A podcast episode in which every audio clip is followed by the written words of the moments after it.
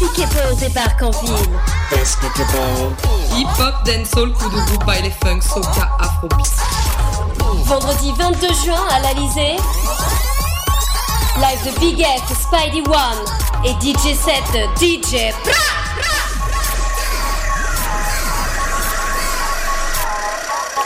À partir de 23h30 à l'Alizé, 900 Ontario Ouest, entrée 10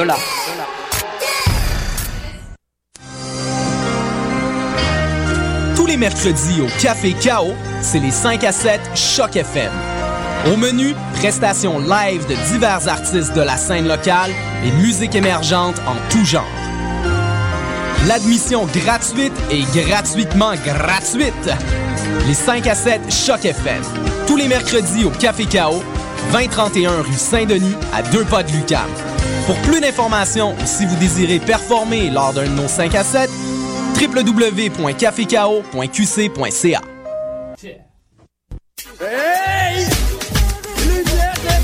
Lumière Reggae Choc FM présente les soirées Midnight Sound avec Creole Soldier Sound System. Alors ça se donne à chaque troisième samedi du mois au bar L'Alizé 900 Ontario Est à deux pas du métro Berry-UQAM. Ambiance créole et métissée, les meilleures rotations soleil, open mic, ambiance sound system. Seulement 4 dollars à la porte.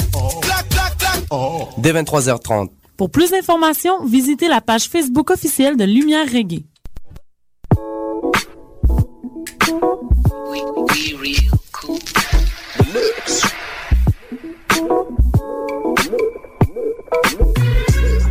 Vous écoutez Choc FM, l'alternative urbaine.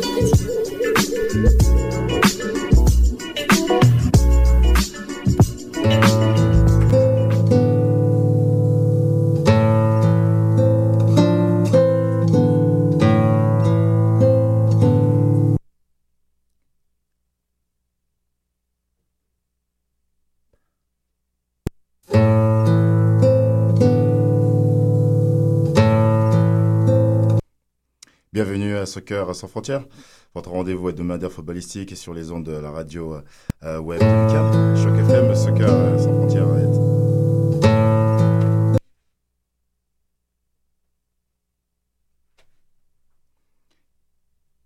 Nous avons des petits problèmes techniques avec euh,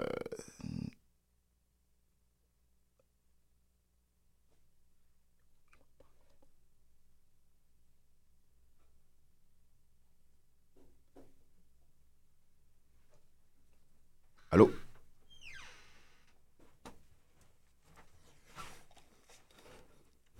Oui, bonjour. Allô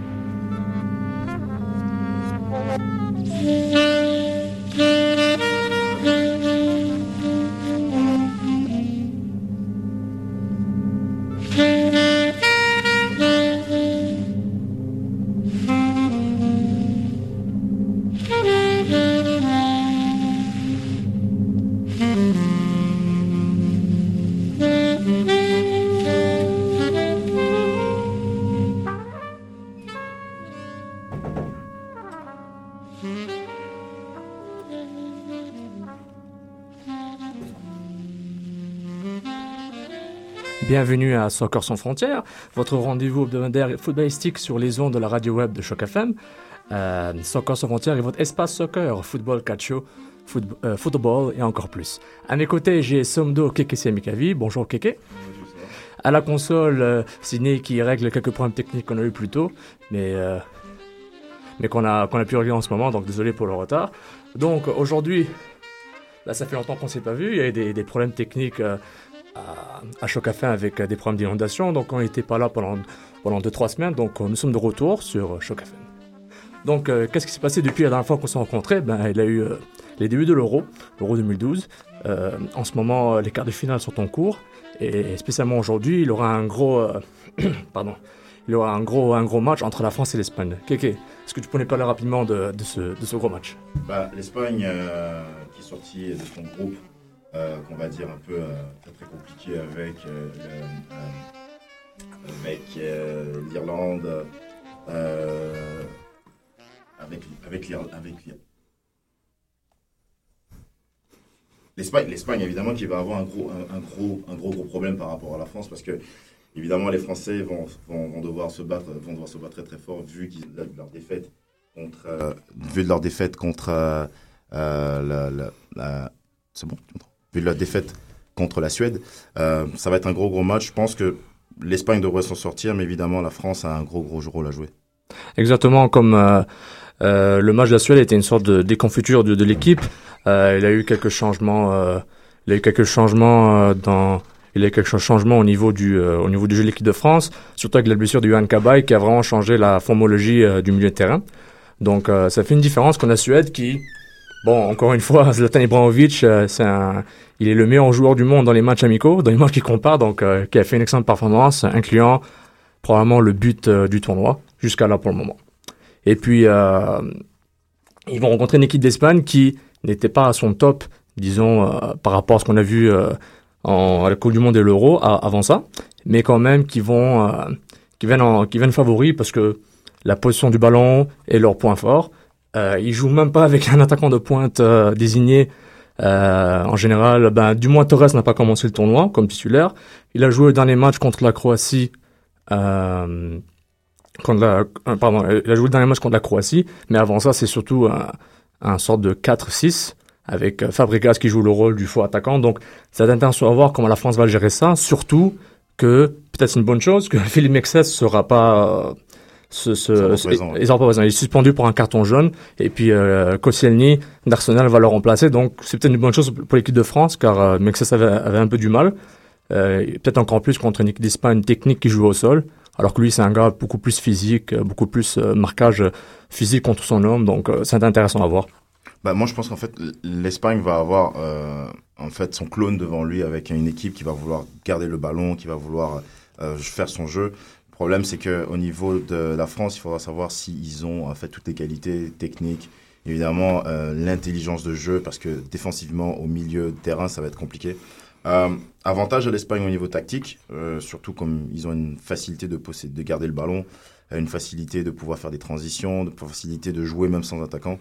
Euh, on va voir ce que ça va donner. Je m'attends à un match vraiment serré, mais je pense que c'est celui qui va euh, être euh, serein dans sa tête qui va pouvoir gagner le match. Exactement, mais aussi, on pourrait noter aussi, Keke, que, que, euh, que par exemple, euh, Benzema, Karim Benzema, qui a un début de tournoi intéressant, a quand même tendance, je vois sur le terrain, à décrocher beaucoup. C'est une tendance de beaucoup d'attaquants.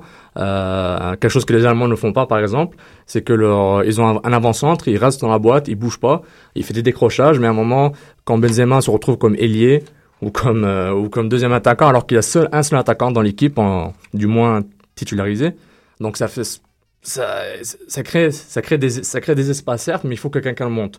Yohan Kabay l'a fait euh, l'a fait très bien contre l'Ukraine. On l'a vu qu'il a marqué un très joli but. C'est souvent ça qui fait la différence. C'est vraiment le surnombre, vraiment essayer d'être euh, euh, one man up et puis one man up, etc. Euh, par rapport à son adversaire. Donc juste, euh, on passe rapidement à, à, des sujets MLS et l'Impact de Montréal. Donc euh, juste pour vous donner des nouvelles, l'Impact a, ouvert le Stade Saputo euh, la semaine dernière, le, le week-end dernier, contre les, euh, le monstre vert de Seattle, les Sounders de Seattle, avec une victoire éclatante de 4-1 contre vraiment une des meilleures équipes de la ligue qui a quand même connu euh, une mauvaise phase, qui, qui, s'est conclue par un, un trashing euh, à Montréal à, à, la ouverture du Stade Saputo, version MLS, qui passe de 13 000 places à 20 000 places. C'était un, très beau match, un match complet pour l'équipe. Euh, Patrice Bernier, joueur de la semaine pour la MLS, trois passes décisives, il a, joué un match complet. En fait, toute l'équipe a joué un match complet. Puis cette victoire éclatante, a, du moins le momentum de cette victoire éclatante n'a pas suivi lors de leur match en semaine contre Chivas USA. Euh, qui est la, disons, la version américaine de Chivas de Guadalajara. Désolé pour la prononciation. Guadalajara. Guadalajara. C'est ça, merci Kiki.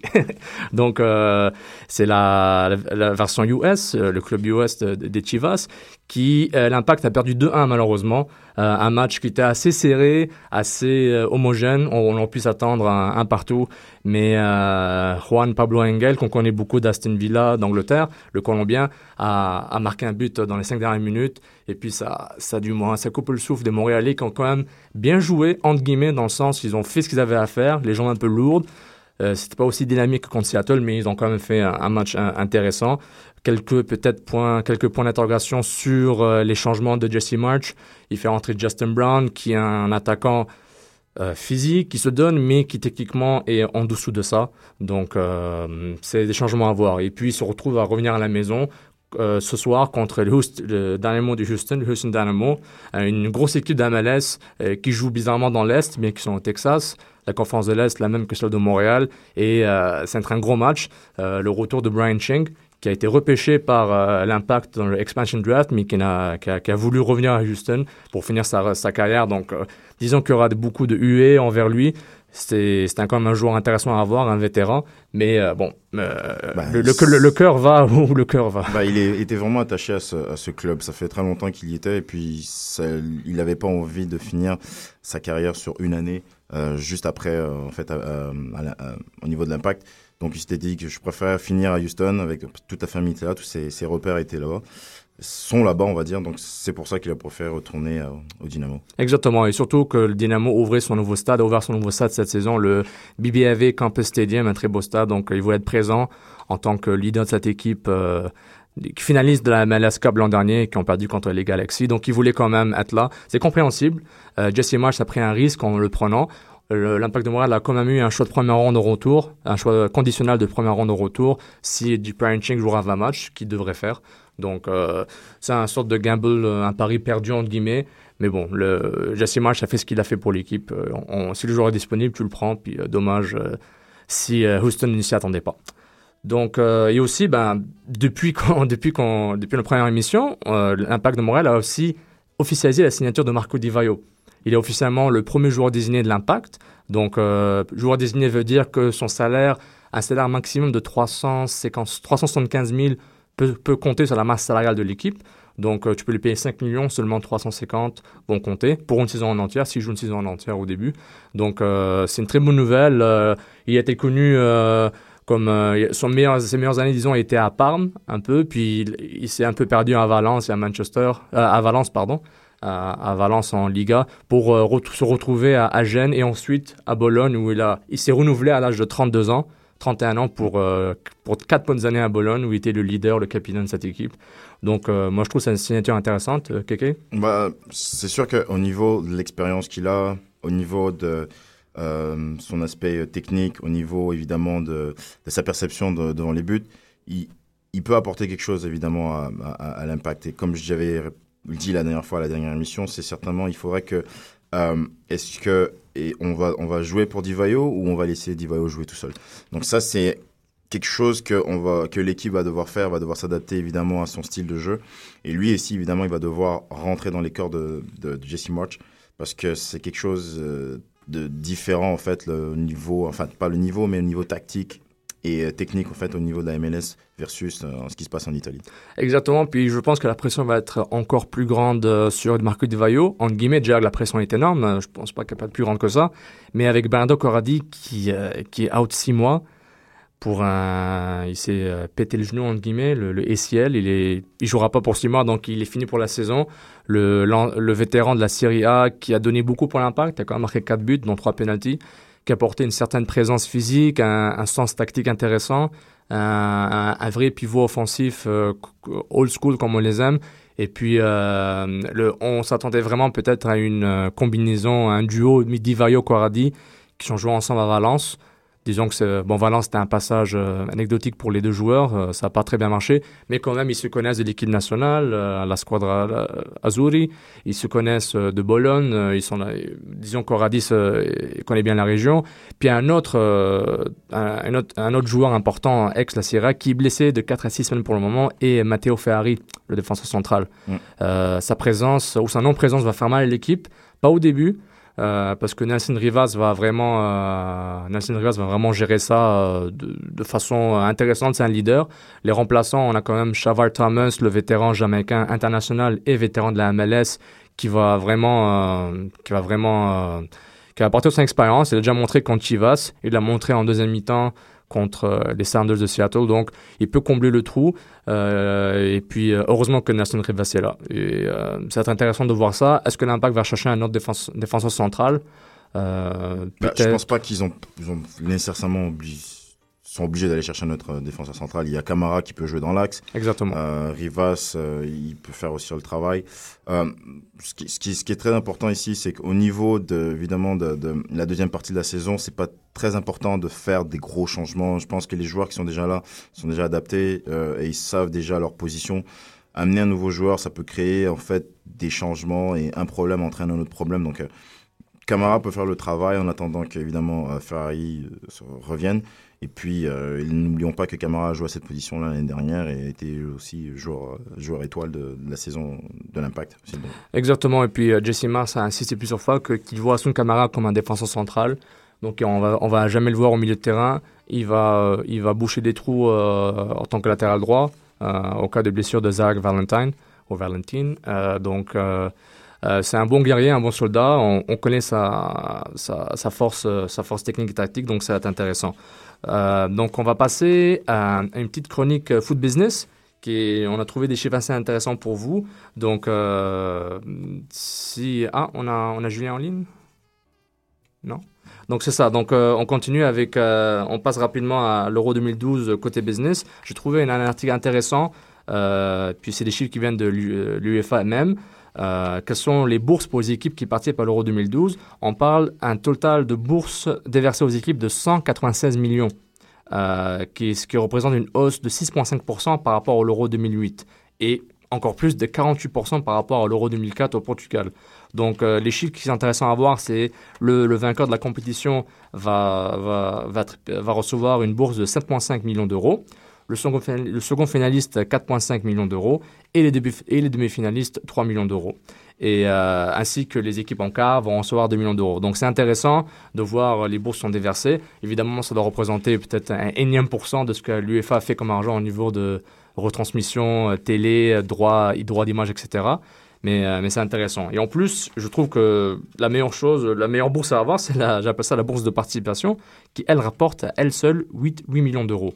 C'est-à-dire toutes les, les 16 équipes qui sont là sont garanties de faire 8 millions et ça inclut une partie et ça en plus en plus ces 8 millions, on rembourse une partie des frais de voyage, d'hébergement en Pologne et en Ukraine.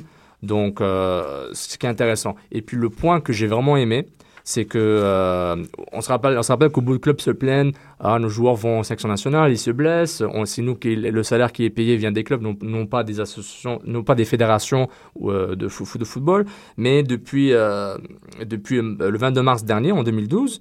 euh, L'UEFA va verser à toutes les associations nationales une somme supplémentaire destinée aux clubs qui ont permis aux équipes nationales de participer à l'euro. Cette année, les clubs vont toucher 100 millions d'euros.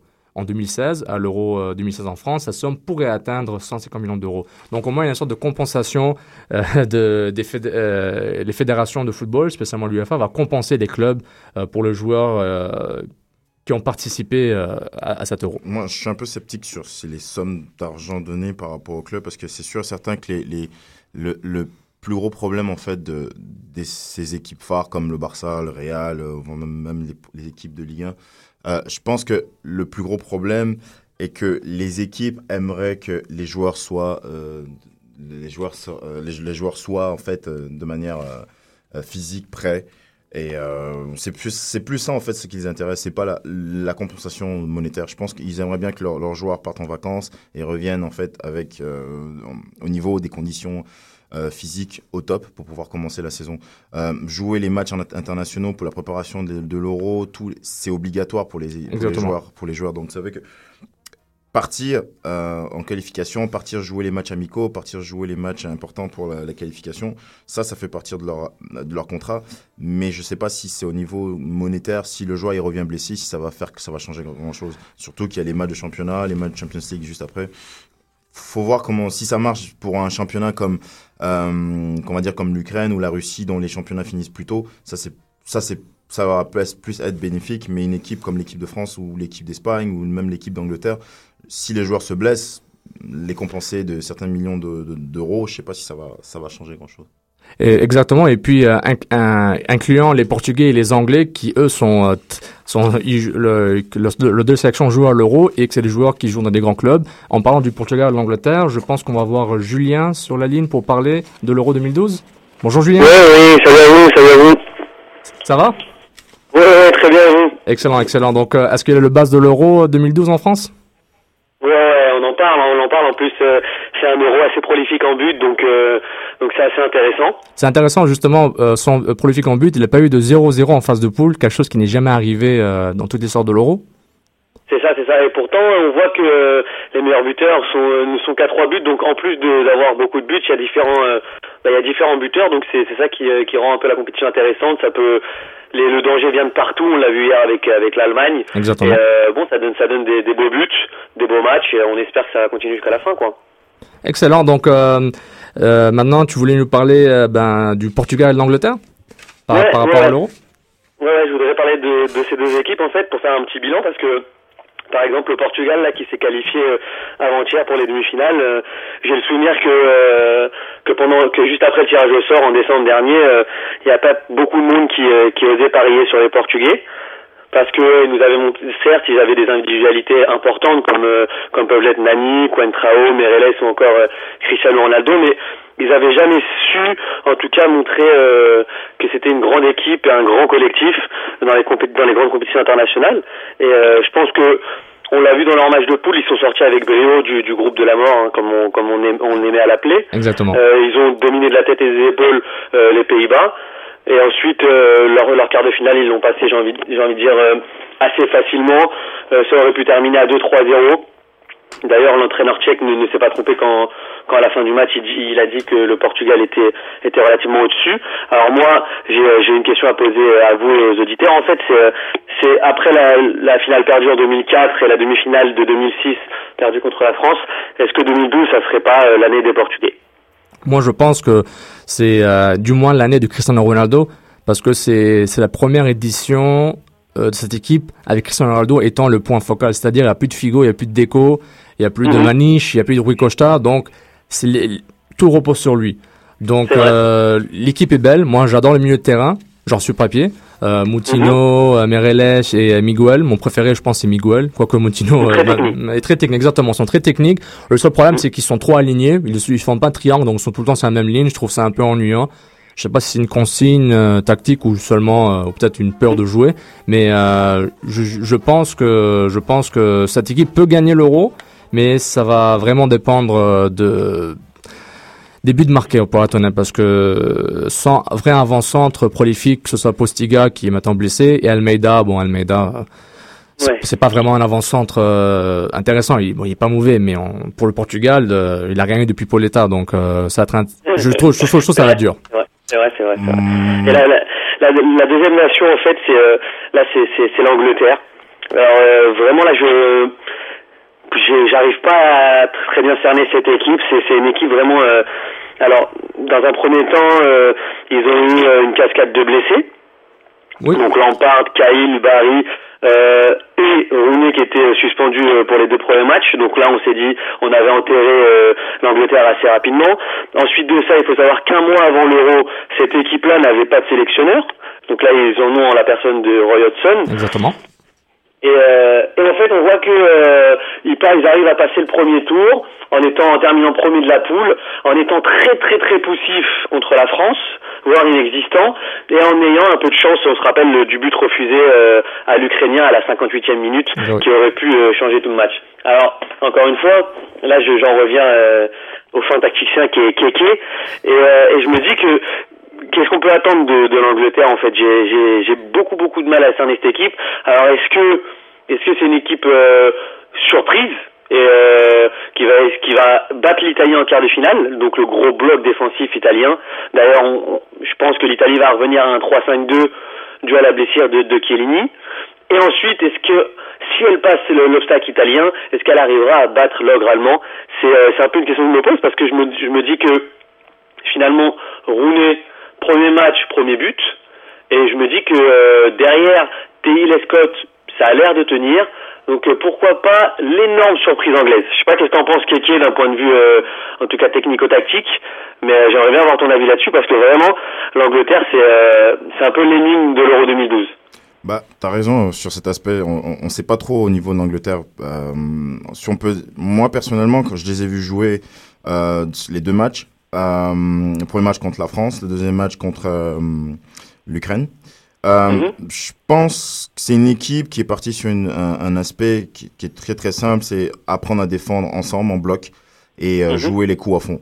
Euh, on se rappelle la Grèce en 2004. Euh, Qu'est-ce qu'ils ont en fait ils, ils ont exactement fait Ils étaient plus en bloc, ils ont essayé de jouer avec euh, moins de moins d'individualité. Donc c'est plus Mhm. sur l'aspect collectif qu'ils sont euh, en train d'en fait de, de peaufiner parce qu'ils ont perdu beaucoup de joueurs. Donc ils ont ils ont eu en on va dire un mois pour tout tout tout retravailler. Donc ils sont repartis sur des bases simples. On défend en bloc, on attaque ensemble.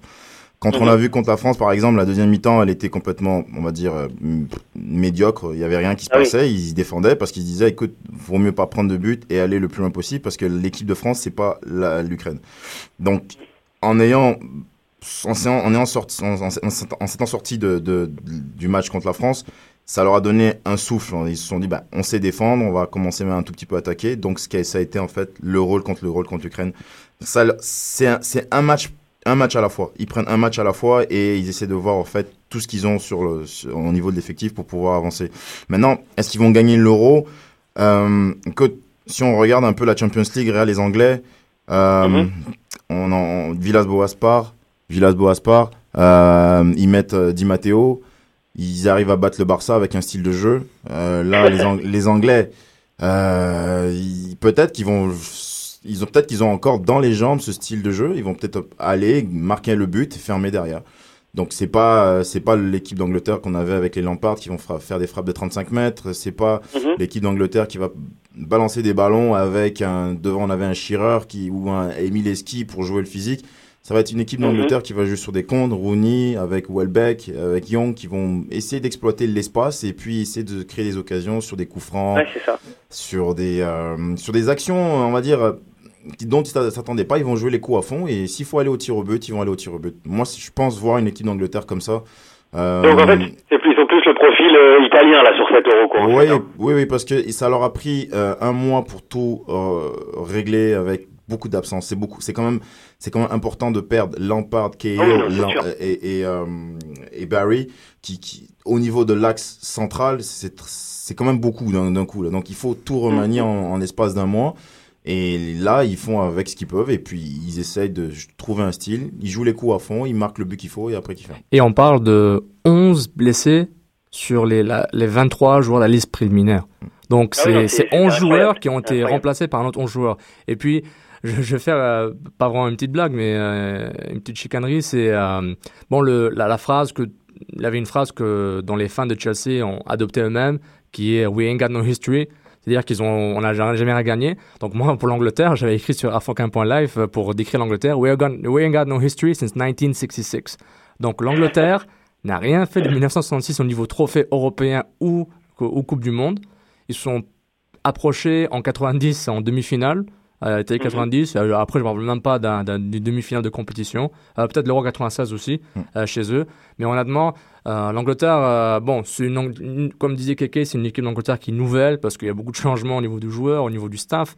Donc même le coach, il est arrivé à un mois. Il... Exact, exactement. Donc je me dis, euh, je me dis, est-ce que, est-ce que le fait qu'il soit déjà en quart de finale est un exploit?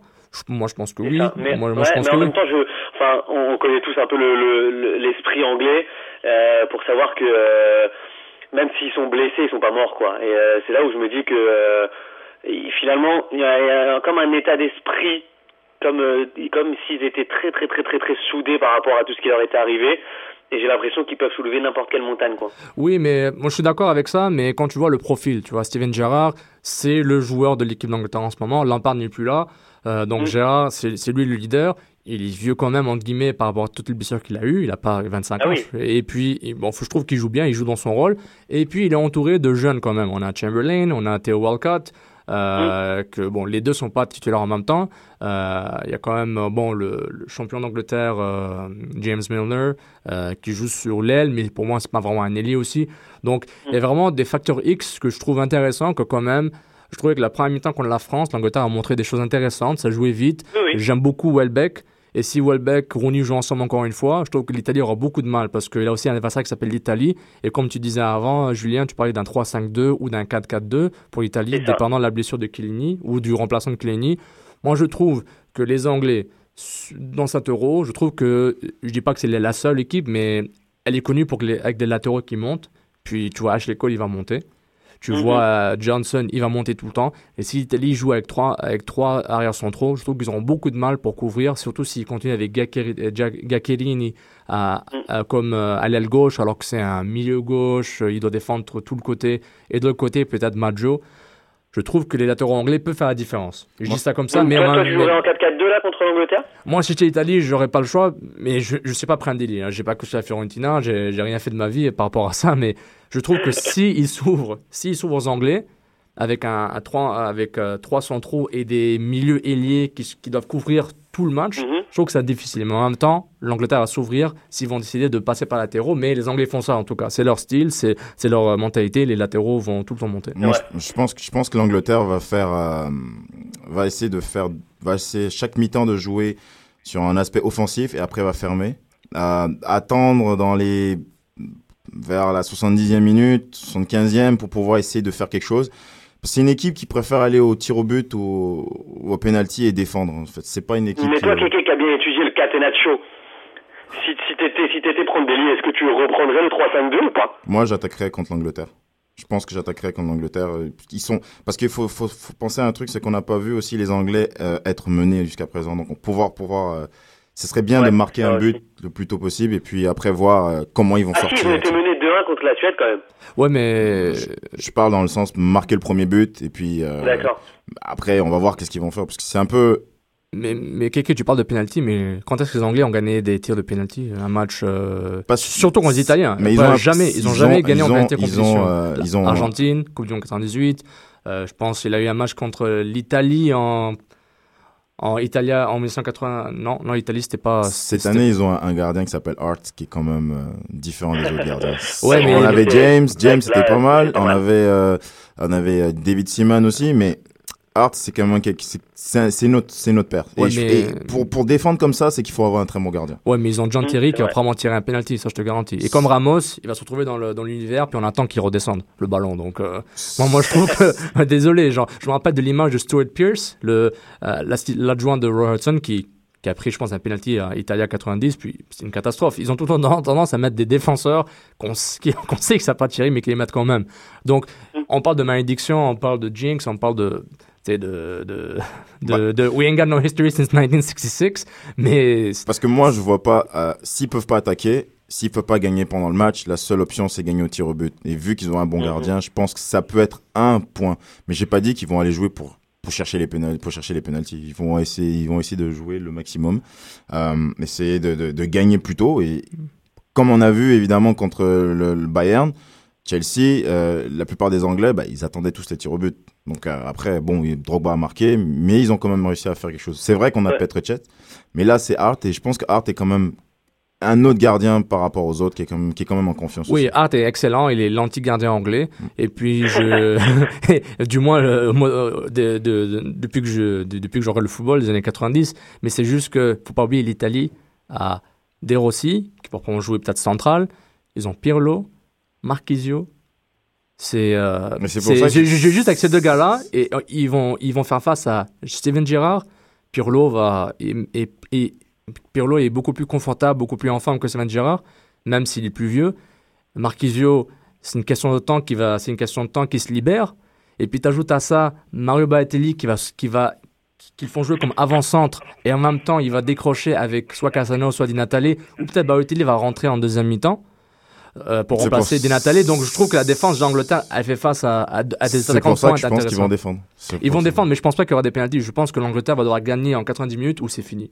C'est mon avis parce que l'Italie, en tant qu'on a le, le profil, le, le, le stéréotype Catenaccio, le Catenaccio c'est fini depuis 40 ans. Mais c'est juste que je trouve que la qualité technique de l'Italie est, est, est très forte. Je trouve que bon, dès qu'on dès qu'on dès qu'on va être un peu prudent, on va dire ah c'est du Catenaccio, mais en fait ils sont prudents. Il, il faut qu'ils respectent euh, des joueurs comme Rooney, Welbeck et Ashley Young. Et il faut qu'il y ait un certain respect, tu vois. Tu, tu peux pas juste dire ben on va les battre parce qu'ils parce que c'est une nouvelle équipe, ils sont ils sont en renouveau. Donc euh, donc euh, donc voilà. Euh, mais Julien, toi tu crois vraiment à, à une victoire de penalty aux Moi, Anglais? moi, honnêtement, je, je terminerai juste par dire que je trouve cet euro super, super intéressant parce que là encore, on est, euh, on va arriver aux demi-finales et j'ai l'impression que aucun des, des, commentateurs, des experts du football en tout cas, ne peut donner encore le vainqueur de cet euro. Donc c'est ça qui me, qui me plaît. Moi, honnêtement, honnêtement, encore, ce, ce- le dernier quart de finale qui va opposer l'Angleterre à l'Italie, pour moi, c'est euh, un triple. Genre, ça peut très bien aller au tir au but, comme euh, c'est bête à dire, mais je, je vois pas, il n'y a pas pour moi de, de favori. Et tout comme le match qui va avoir lieu ce soir entre entre la France et l'Espagne, même si euh, l'Espagne, comme vous l'avez dit au début, on va pas revenir là-dessus, est, est archi archi favorite parce qu'un collectif très huilé et une possession de balle euh, toujours supérieure à 60%. Mais euh, mais encore une fois, encore une fois, je les ai trouvés beaucoup plus fébriles en défense qu'en 2008 et en 2010 par exemple, Oui. et beaucoup moins tranchants en attaque. Donc je me dis que que tout est possible. Et je pense que c'est ça le le réel point fort de cet Euro 2012, c'est que le niveau, en tout cas de ce que j'ai comme toi, hein, moi je regarde le foot depuis les années 90 et je pense que c'est la, la, la, la compétition la, la plus ouverte à laquelle j'ai assisté, et à celle où, où le, le niveau était le plus élevé en tout cas. Je suis d'accord. Je trouve que les équipes sont pas aussi euh, comment dire, sont pas aussi euh, prudentes, euh, défensives qu'avant. Mais justement, tu parlais de la France et l'Espagne. Euh, il a une stat intéressante que j'ai j'ai trouvée récemment, c'est que c'est les deux, les deux équipes qui ont, le, qui ont fait le plus de passes et le plus de tirs vers le but. Donc je trouvais, je dis pas que l'Espagne et la France se ressemblent. euh, exactement, mais je trouve que c'est un sorte de clash de, de clash de, de- de deux équipes qui aiment avoir le ballon. Je pense qu'on peut dire que l'Espagne va avoir le ballon un peu plus. Je pense qu'on peut être d'accord avec ça. Mais euh, justement, je voulais avoir ton avis sur. Euh, tu n'étais pas en ligne avant avec nous, mais sur. Est-ce que tu penses que Rami et Koscielny pourront contenir l'attaquant Bah voilà, en fait, XYZ suis en train de regarder l'équipe et j'ai vu le l'équipe euh, qui a, qui a aligné euh, Laurent Blanc. C'est une équipe beaucoup plus défensive que prévu. En fait, il a il a fait une défense à 4 Oui. avec euh, Clichy, Koscielny, Rami et Réveillère et Debuchy en milieu droit en fait. Réveillère Mon Dieu. Ouais, ouais. Il a mis Réveillère et Debuchy en milieu droit, un milieu à, un milieu à 5 composé de, de Malouda, Cabaye, Mvila, Ribéry à, à droite, euh, euh, comment il s'appelle Debuchy à la, non, Ribéry à gauche, Debuchy à droite et Benzema dans l'axe. Donc, euh, comme on a pu le voir, out euh, Samir Nasri et Atem Ben Arfa. Donc il double Et, euh, les postes, il double les postes, c'est ça? Donc il, met, ça. il En met fait, deux a- latéraux gauche, deux latéraux droits. Exactement. Il a dit qu'il voulait euh, surtout, surtout en tout cas bloquer le, le côté gauche avec André Iniesta. Ouais. parce que en tout cas Laurent Blanc l'a ciblé comme l'élément l'élément déclencheur de l'équipe d'Espagne. Donc pour répondre à ta question, je pense que l'Espagne va avoir le monopole du ballon. Mhm. Maintenant, maintenant je pense qu'il faut, faut, faut voir parce que la France à mon avis va jouer en contre-attaque. Et un Mathieu Debuchy euh, excentré droit avec la qualité de, de centre qu'il peut avoir, ça peut peut-être être intéressant, mais je pense que ouais, à la base là Laurent il est venu pour défendre et euh, voir un peu ce qui se passe euh, par la suite. Moi, ça me dérange pas que Debuchy fasse des bons centres, mais il va centrer vers qui? Si Benzema est tout le temps en si C'est- Benzema est tout le temps en poteau de corner, en train de dribbler le corner, il fait quoi? euh, va, va agir comme un numéro 9 ou un 10. Et là, c'est toute la question depuis le début de l'Euro. En fait, on, Mhm. on s'aperçoit que Benzema, il navigue entre euh, le 9, le 9,5, le 10. et euh, voilà, on se pose tous des questions. euh, tout le monde l'a dit, redit. Donc euh, voilà. C'est, en tout cas, c'est, c'est, c'est le, le petit bémol de l'équipe de France parce qu'on ne sait pas ce que Karim Benzema. euh, Moi, je pense que ça va être euh, Réveillère. Le... le point, point d'interrogation. Parce que c'est un peu bizarre parce que les deux, les deux derniers matchs, il a essayé de jouer. Là, je pense qu'il il, il s'est dit, bon, on va leur laisser le ballon. Je pense qu'il va essayer aussi Ça, de faire un peu. Leur donner le ballon le plus longtemps possible et essayer de garder le, sport, le score euh, vraiment euh, close. Je veux dire. Ah c'est ça, si c'est- exactement. si c'est 0-0, ce qu'elle est à 6-70e, je pense que les, les Espagnols vont avoir un tout petit peu vont douter, 80e peut-être douter, et après il va essayer de faire entrer euh, les Mm. Ah, après, sur le banc, il a, il a encore euh, euh, Valbuena, il a encore Menez, Giroud, Nasri. Donc, euh, Mais, mais on peut justement, imaginer que si l'équipe de France tient un résultat jusqu'à la Mhm. 70e, il peut y avoir euh, quelques changements tactiques. mais justement, tu parles de Menez. Je vois Jérémy Hmm. Menez, je me dis, pourquoi il ne titularise pas? Je ne comprends pas. Ce garçon, ce, ce, ce jeune homme, euh, oui, certes, c'est pas une superstar, il était supposé être une superstar, il est devenu un bon joueur, mais il a une qualité d'accélération et de vitesse Ah, inouïe, il peut dépasser n'importe qui dans le monde. J'exagère, je vais faire une exagération, une hyperbole, mais Menez, avec le ballon, en course, est l'un joueur le plus dangereux que j'ai vu sur un côté. Ce garçon, ça, il, il non, comme, il euh, dribble, il comme, court. comme l'a dit Keke, vu que la- Laurent Blanc a choisi euh, de jouer euh, assez défensif, je pense qu'il a, à mon avis, il a préféré donc doubler les donc doubler les postes parce que je pense que si Menez joue euh, joue ailier droit, il, à mon avis dans le dans l'apport défensif c'est là où ça va pêcher et, euh, et on a vu que hein, André Iniesta même malgré les, euh, les 70 matchs qu'il a pu faire cette saison, bah, ça reste quand même le meilleur espagnol euh, de loin. Donc euh, il a décidé de, de tenter de bloquer euh, bloquer ce côté quoi. Donc là, on parle de tiki-taka contre tac-au-tac, c'est ça? C'est C'est ça. il y a une, Est-ce que est-ce que est-ce que que t'aurais par hasard Euh, est-ce que t'aurais par hasard euh, la formation euh, espagnole au niveau de l'attaque? Est-ce que tu sais qui va Bah, là, euh, Del Bosque, il disait, là, euh, en tout cas, la dépêche de dernière minute, il hésitait entre Torres et Fabregas, quoi. Ça, ça, c'est intéressant parce que mo- moi, je trouve. euh, je Vas-y, excuse-moi. Je pense qu'il va mettre euh, mettre euh, Fabregas. Moi aussi, je, mais je pense, je pense que bon, Del Bosque, pour moi, c'est un excellent coach, un des meilleurs. Il est très très très sous-estimé et je trouve que Ouais, mais alors là, dans ce cas-là, euh, j'ai juste une question pour vous, les experts, hein, parce que vous êtes des fins tacticiens. Entre guillemets. Pourquoi avoir pris euh, Llorente et Negredo dans ce cas-là? Je comprends pas. bah, et pourquoi a- pourquoi n'a pas pris ce Soldado, le- Bah, l'attaquant de Valence, je vais- qu'il a même pas pris dans la Je sélection. vais essayer de te répondre parce que je bah, S'il te plaît, Kéké, parce que t'es t'es quand même euh, le mieux placé pour nous parler du Bah, football espagnol. Euh, je pense que regarde, si tu regardes la- le profil euh, par rapport à Villa, Torres, Llorente, Soldado, euh, Villa et Torres, c'est des gars qui sont, c'est des attaquants qui sont quand même mobiles. Ok. Euh, Mhm. Torres et, et, et- non pardon, euh, Llorente et puis Negredo, c'est des, c'est des, c'est des attaquants un peu plus statiques. C'est pas des gars qui vont, euh, ils vont, c'est des gars qui vont plus attendre le ballon dans la surface de réparation dans les 25 C'est derniers mètres. Et, et quand tu joues contre une équipe qui, qui, qui, qui joue à 8 derrière, c'est comme si t'as si t'as pas d'attaquants mobiles comme Villa qui sont capables de venir chercher le ballon comme Benzema qui sont capables de venir chercher le ballon. Euh, Les gars comme Llorente ils le font pas souvent. C'est c'est presque inutile de les avoir sur le terrain. C'est comme si tu jouais avec un joueur en moins en fait. Pas pas que c'est inutile dans le sens tu, tu peux pas attaquer. C'est juste que la nécessité, surtout quand tu as un jeu de passe, c'est pas forcément euh, nécessaire en fait. T'as besoin d'un joueur pour à l'attaque pour ils vont jouer plus jouer sur des contres. Si t'as remarqué les buts qu'ils ont mis, c'était pas des buts euh, euh, posés, c'est des contres. euh, T'as le but contre. Ah, c'est exactement ça, mais je me dis qu'à un moment donné, contre l'Italie, quand été bloqué, peut-être qu'un un, un, un centre ou deux, avec, euh, avec le, le gabarit de Llorente, peut-être que ça peut débloquer un match. Mais quand t'es à 8 derrière, les centres, t'as comme presque 6 têtes adverses. Les, les Espagnols, c'est les gars les plus petits. Donc quand t'as Ouais. un grand attaquant contre 4 quatre défenseurs, il y a une Mhm, probabilité fait que si t'es pas Zlatan, tu peux pas les mettre. Donc Mais ils vont plus jouer sur des contres, les Espagnols. Donc Torres, c'est un gars qui va beaucoup courir, mais il, on sait que Torres actuellement, c'est pas le Torres qu'on connaît de 2008. C'est ça, Mais, mais, c'est mais on voit aussi la, la différence, excuse-moi Julien, deux secondes, euh, on voit aussi la différence entre des sélectionneurs qui ont confiance à la, la règle effective, qui ont confiance aux joueurs et aux choix qu'ils puissent faire, et d'autres qui se sentent vraiment menottés par rapport aux joueurs qu'ils ont. On va par exemple euh, un parallèle avec Joachim Le. Trois matchs de groupe, 9 points, trois victoires, et, et avec un trio offensif, Thomas Müller, Lucas Podolski, Mario Gomez. Mhm. Quart de finale contre les Grecs. Oui, la Grèce, c'est pas une, c'est pas une nation offensive, c'est pas, c'est pas la meilleure équipe du monde, mais elle est quand même là, elle est en quart de finale, elle est dangereuse quand même. Il Mhm. remplace son trio offensif qui a joué quasiment tout- tout- toutes les qualifs ensemble et tous le, les phases de groupe. Ah puis, oui. puis il met Klose, c'est pas une surprise, mais quand même, Gomez était quand même un des meilleurs joueurs de l'Allemagne durant, le, les, le- durant les, les matchs de groupe. Il met Mhm. deux jeunes, Ross et Schürrle. Ouais. Alors imagine, imagine, imagine un coach qui change trois joueurs offensifs Ah ouais, avec non, trois autres d'un match à l'autre. Ils ont pas ils ont pas joué auc- très peu de minutes en groupe. Il met trois, deux jeunes avec un vétéran qui Klose qui se rapproche du, euh, du, du record de Gerd Müller. Et on voit Mhm. par exemple Prandelli qui va à 3-5-2 à 4-4-2 assez facilement.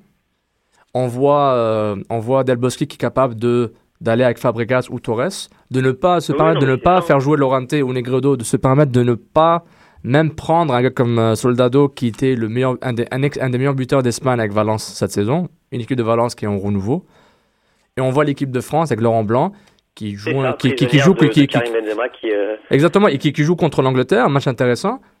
Et il, a une, un sorte de crescendo contre, contre l'Ukraine, mais après contre la Suède, on lève des joueurs qui, comme Menez qui ont vraiment fait une différence. Donc tu vois le, le- tu vois le, le manque de confiance dans son effectif. On parle d'histoire de vestiaire avec Laurent Blanc. Bon, il y en a partout dans les équipes hein, amateurs. Vous étiez à l'université, dans les, dans les ligues Oui, districts, bah etc. oui. On, on- on se rend tout le temps dedans, tout le monde s'insulte, tout le monde s'adore. Ça, c'est ça, c'est une règle. Mais on va vraiment bah oui.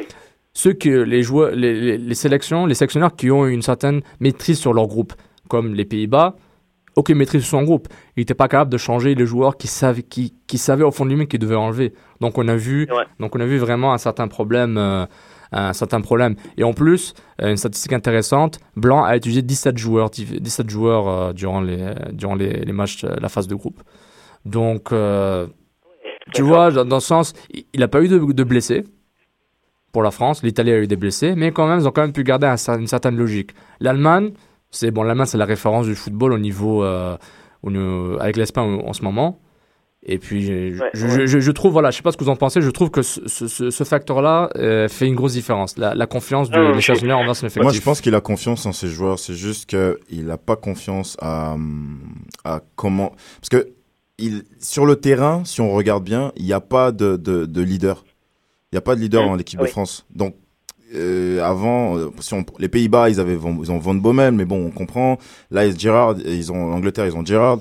Euh, en Espagne, ils ont Xavi, ils ont des, des, des gars derrière qui Ouais, des- c'est sur le sur le terrain, il y a des gars sur qui on aurait pu genre euh, compter euh, si on avait encore un Makelele en forme, si on avait peut-être un Abidal. un Abidal ou un, un- ou un Henry qui est capable de leur dire OK les gars, on se calme, OK les gars, voici comment on se truc Et là, je pense que Laurent Blanc n'aurait pas changé de tactique. Là, il, il préfère jouer euh, un système pour pouvoir contrer euh, euh, c- certaines passes, évidemment. C'est normal. Il, a- il est obligé de, de, de s'adapter par rapport à l'équipe qui, qui, qui a devant. Mais euh, je pense que le fait de ne pas avoir de leader sur le terrain, ça, ça crée en fait euh, une baisse de confiance par rapport à, évidemment euh, aux joueurs qui va mettre sur le terrain. Bon, après, euh, si ça marche, on dira bah c'est- Laurent Blanc. On- si ça s'il perd, bah on, on dira que bah ils ont ils étaient pas capables de, de, de jouer. Mais bon, ça on le saura dans évidemment deux heures. Donc euh, on verra ça, ça. aussi. On pourra donner nos, nos avis euh, par rapport au match la semaine prochaine. Puis est-ce qu'on peut dire que Loris est le meilleur défenseur central de l'équipe de France? Bah, Loris il fait son travail. il- Loris il Je fait sais son pas si Le- de l'équipe de Loris, France, il fait son travail, c'est- C'est un dernier rempart. euh, Bah, heureusement qu'ils ont Loris. que, bah, heureusement qu'ils comme- ont Loris. Tout comme Casillas euh, euh, l'est à certains moments pour l'équipe d'Espagne. Exactement. Ouais, ouais, c'est euh, c'est une pièce, une pièce essentielle. Non, Il faut dire que Enfin, dire, sans, sans Lloris, euh, l'addition contre la Suède aurait pu monter à, à 4-0 facile. De même que sans Casillas, euh, l'Espagne aurait pu être éliminée contre la Croatie euh, à plusieurs reprises. Non, mais je suis d'accord avec ce point. De, euh, éliminer peut-être pas, mais je vois, je vois ce que tu veux dire. Par exemple, l'Italie a Buffon. S'il n'y a pas Buffon, même avec l'Italie qui défend super bien le stéréotype, quand même, ils ont un gardien de classe internationale. Ah oui, L'Espagne a un gardien de classe internationale. Kéké, c'est que l'Angleterre aujourd'hui, ils ont quelque chose en plus qui s'appelle euh, qui s'appelle Joe Hart, qui n'avait pas euh, les années précédentes. Exactement. Et, euh, et on voit que ouais, c'est euh, maintenant ils peuvent se permettre euh, de défendre pendant 90 minutes parce qu'ils savent que derrière euh, il y a Joe Hart et c'est important au niveau psychologique en tout cas, euh, même juste ne serait-ce que pour les défenseurs de savoir que derrière eux il y a il y a du costaud quoi. Exactement. Puis en parlant de gardien, euh, pour le moment, le gardien portugais n'a pas fait trop d'erreurs, trop de bourdes, hein, parce qu'on est habitué à avoir des gardiens portugais qui sont bons en saison, mais vrai. en compétition, ça va mal. moi, je l'aime pas. Non mais je dis, j'ai pas vu d'erreur comme Ah, euh, j'ai pas vu d'erreur, donc je me dis, moi j'avais écrit euh, sur African Life, c'est que si le gardien portugais est, est solide, le Portugal a une chance de gagner. S'il fait des bourdes, et- comme on est habitué à avoir des bourdes, Mo- Moi, ce qui m'impressionne chez les Portugais, c'est la paire euh, Pepe et Ricardo. euh, euh, Bruno Alves. Bruno Alves, c'est- c'est- ces deux-là, euh, au niveau de l'axe central de, de- de- de- du Portugal, il y a, a rien qui passe. que j'arrive plus à être impressionné par Pepe euh, après les prestations qu'il a montrées euh, durant les différents classicos, etc. Je, Ça, ça je suis d'accord, je Euh, reconnais pas le PP de je suis Madrid là. objectif face à ce joueur parce que je, je trouve qu'il a, il a dénaturé le football en tout cas. Je vois ce que tu veux dire, mais je trouve que quand même, je trouve que quand même, bon, c'est pas le même en Madrid et à Madrid et, à- non, mais et au Portugal. mais c'est- mais- il a, pour moi, il a vraiment trop, trop, euh, il a trop usé de, de, de coups bas, de euh, Je suis d'accord avec toi. Choses anti-football qui font que maintenant son image. euh, pff, Je- je- considérant, considérant que l'Espagne passe, il y aura un mini classico. On va voir ce que ça va donner. Exactement. et, et- et en plus, un jeu- bon, je pense que mon joueur préféré du tournoi, du moins en défense centrale, c'est Bruno Alves. Est-ce que vous avez vu les passes qu'il fait?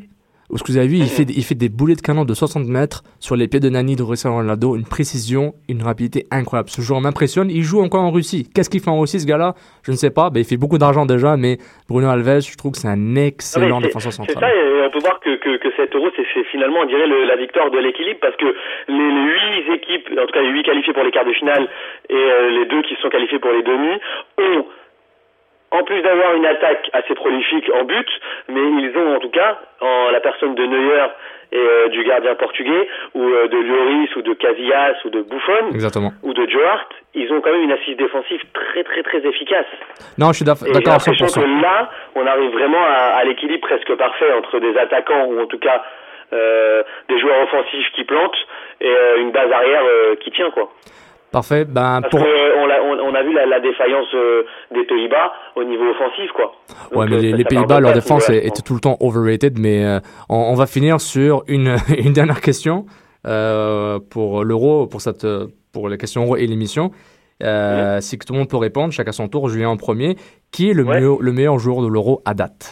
À cette date-ci Fou là là là là. Euh, j'ai euh, fou fou fou fou fou. C'est c'est assez compliqué. Waouh, quelle question. Mais je pense que euh, fou.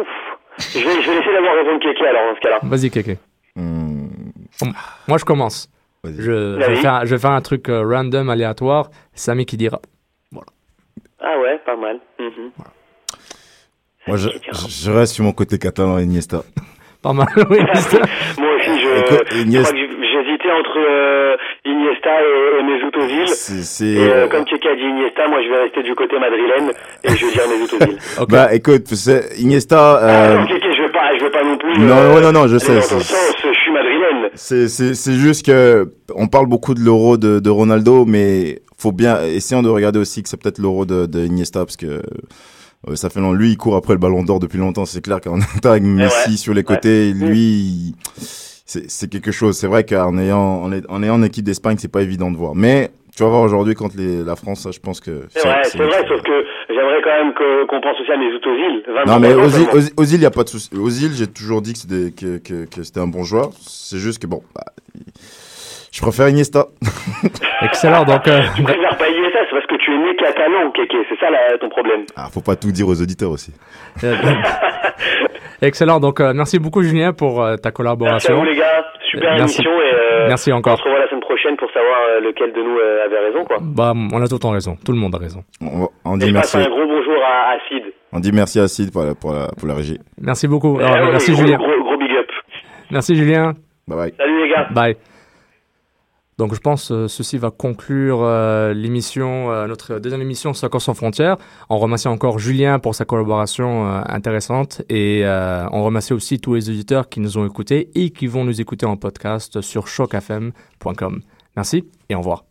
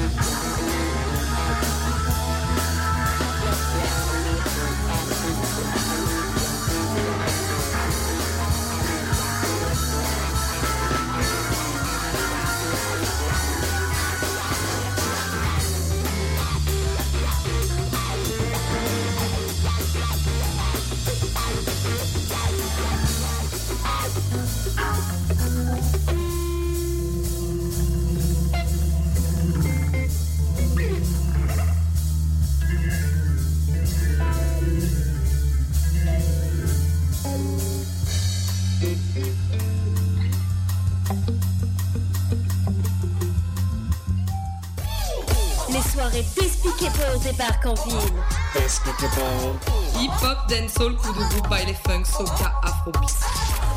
Vendredi 22 juin à l'Alizé. Live de Big F, Spidey One et DJ 7 DJ Pra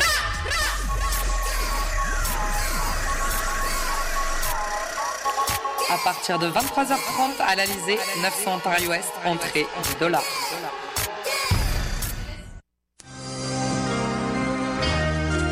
Mercredis au Café Chaos, c'est les 5 à 7 Choc FM.